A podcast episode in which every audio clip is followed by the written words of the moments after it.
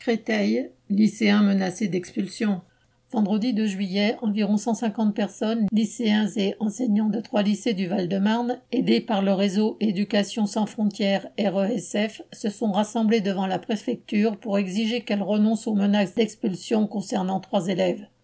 Fin juin, en effet, alors que les cours prenaient fin, Amina en terminale au lycée Gutenberg de Créteil, Modibo, en première au lycée Jacques Brel de Choisy-le-Roi, et Cassienne, étudiante en BTS au lycée Saint-Exupéry de Créteil, ont reçu chacun une OQTF, obligation de quitter le territoire français, donc la menace d'être expulsés à tout moment.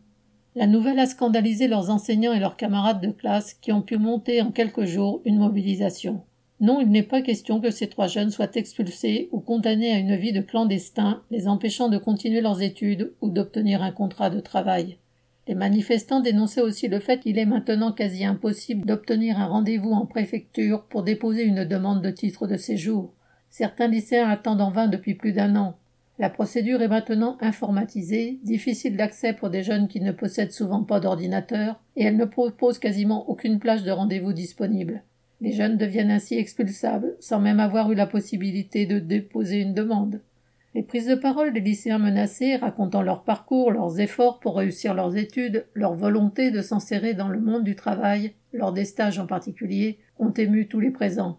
Elles illustrent le scandale et l'inhumanité de la situation entraînée par la politique de plus en plus ignoble des gouvernements successifs. Les manifestants demandaient à être reçus par des représentants de la préfecture.